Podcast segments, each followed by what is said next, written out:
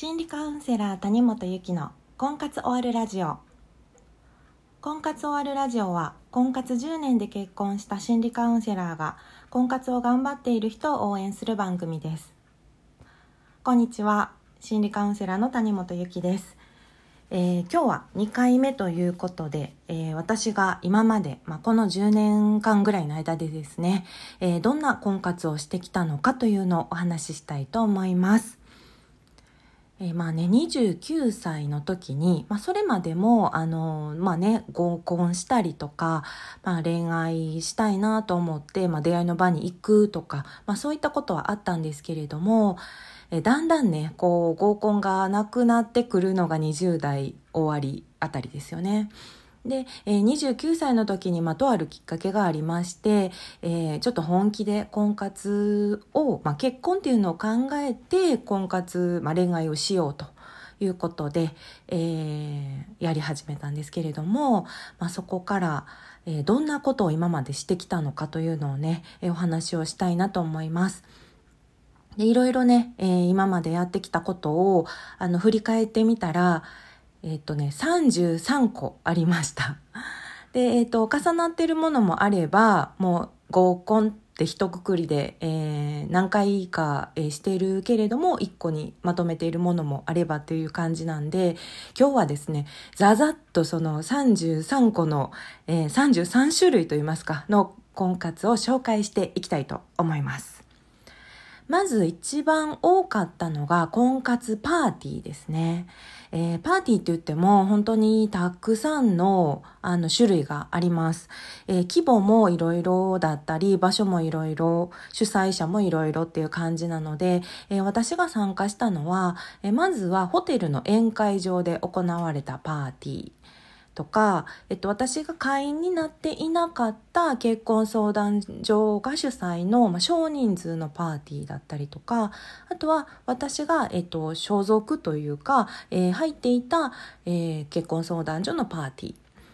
えー、主催、あ、主催者が知り合いの、えー、場合だったりとか、あとはね、なんかね、50人ぐらいの立食パーティー。で、確かそれは、あの、保険会社さんが主催だったと思うんですけど、100人ぐらいの規模の時もありました。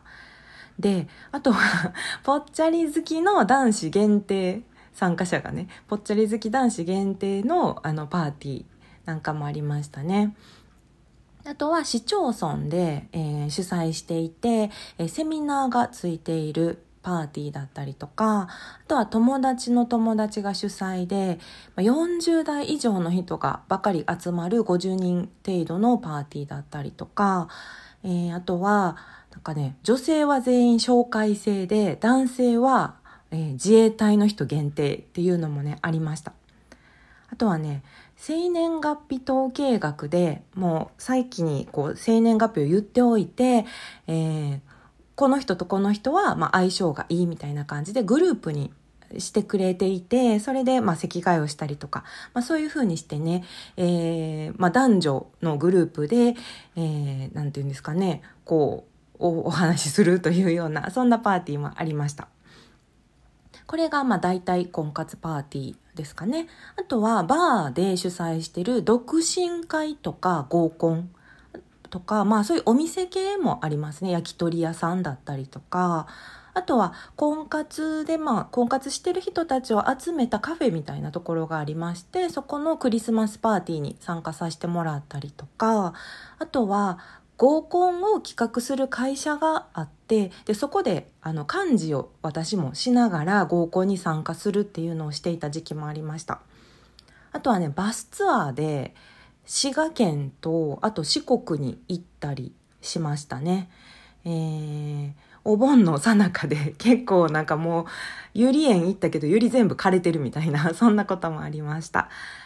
あとは友達が主催したバーベキュー。お料理を、まあ、男女みんなでするパーティーとか、雑穀ご飯を食べながらのパーティーとかもあったんですけど、あの、そこにね、占い師さんが来られてて、カードを1枚こう引いてリーディングをしてくれるっていうような、えー、そんなのもありました。あとはね、フェロモンを、で、こうマッチングするっていうのもね、ありましたね。まあ、これまたね、詳しく、あの、また違う回でお話ししたいなと思います。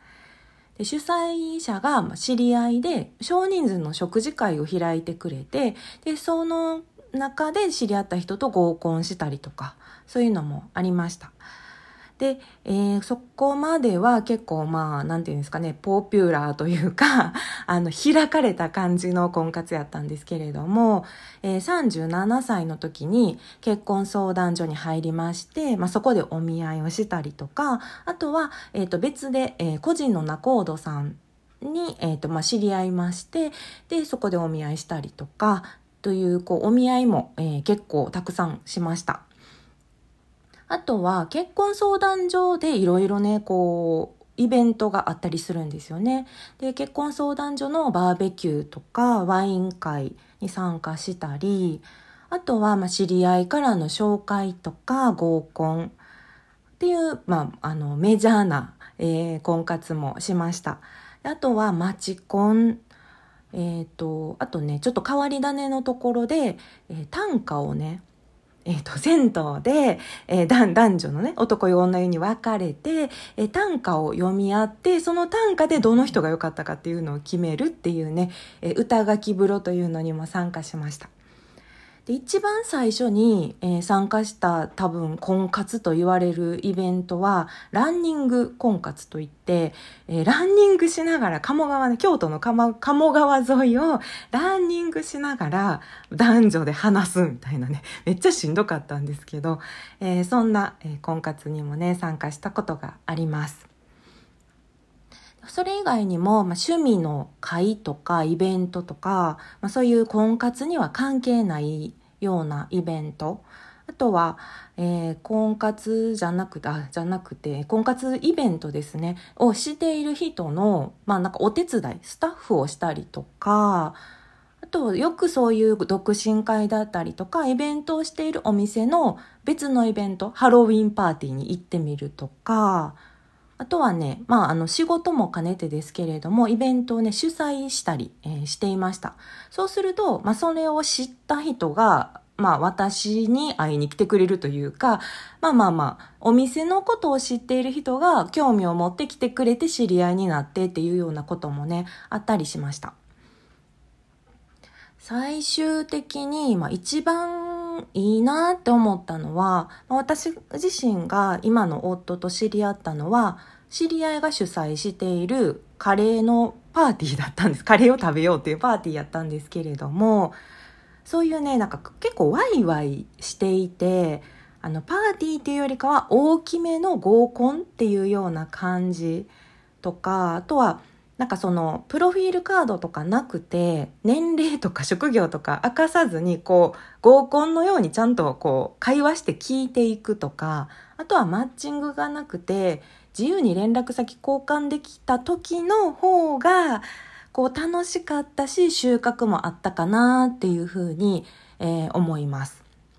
もちろん人によってね、えー、向き不向きとか、あの、多い、ね、人数が多いところに行きたくないっていう人もいると思いますので、いろいろだと思うんですが、まあ、こんなにたくさんの婚活をしてきたんだぞっていうのと、あ、こんないっぱいあるんやなっていうのをね、知っていただけたらなというふうに思いました。えー、それでは、えー、またね、次回は婚活パーティーのこともうちょっと詳しくお話ししようかななんて思っています。え、今日もお聴きいただきましてありがとうございました。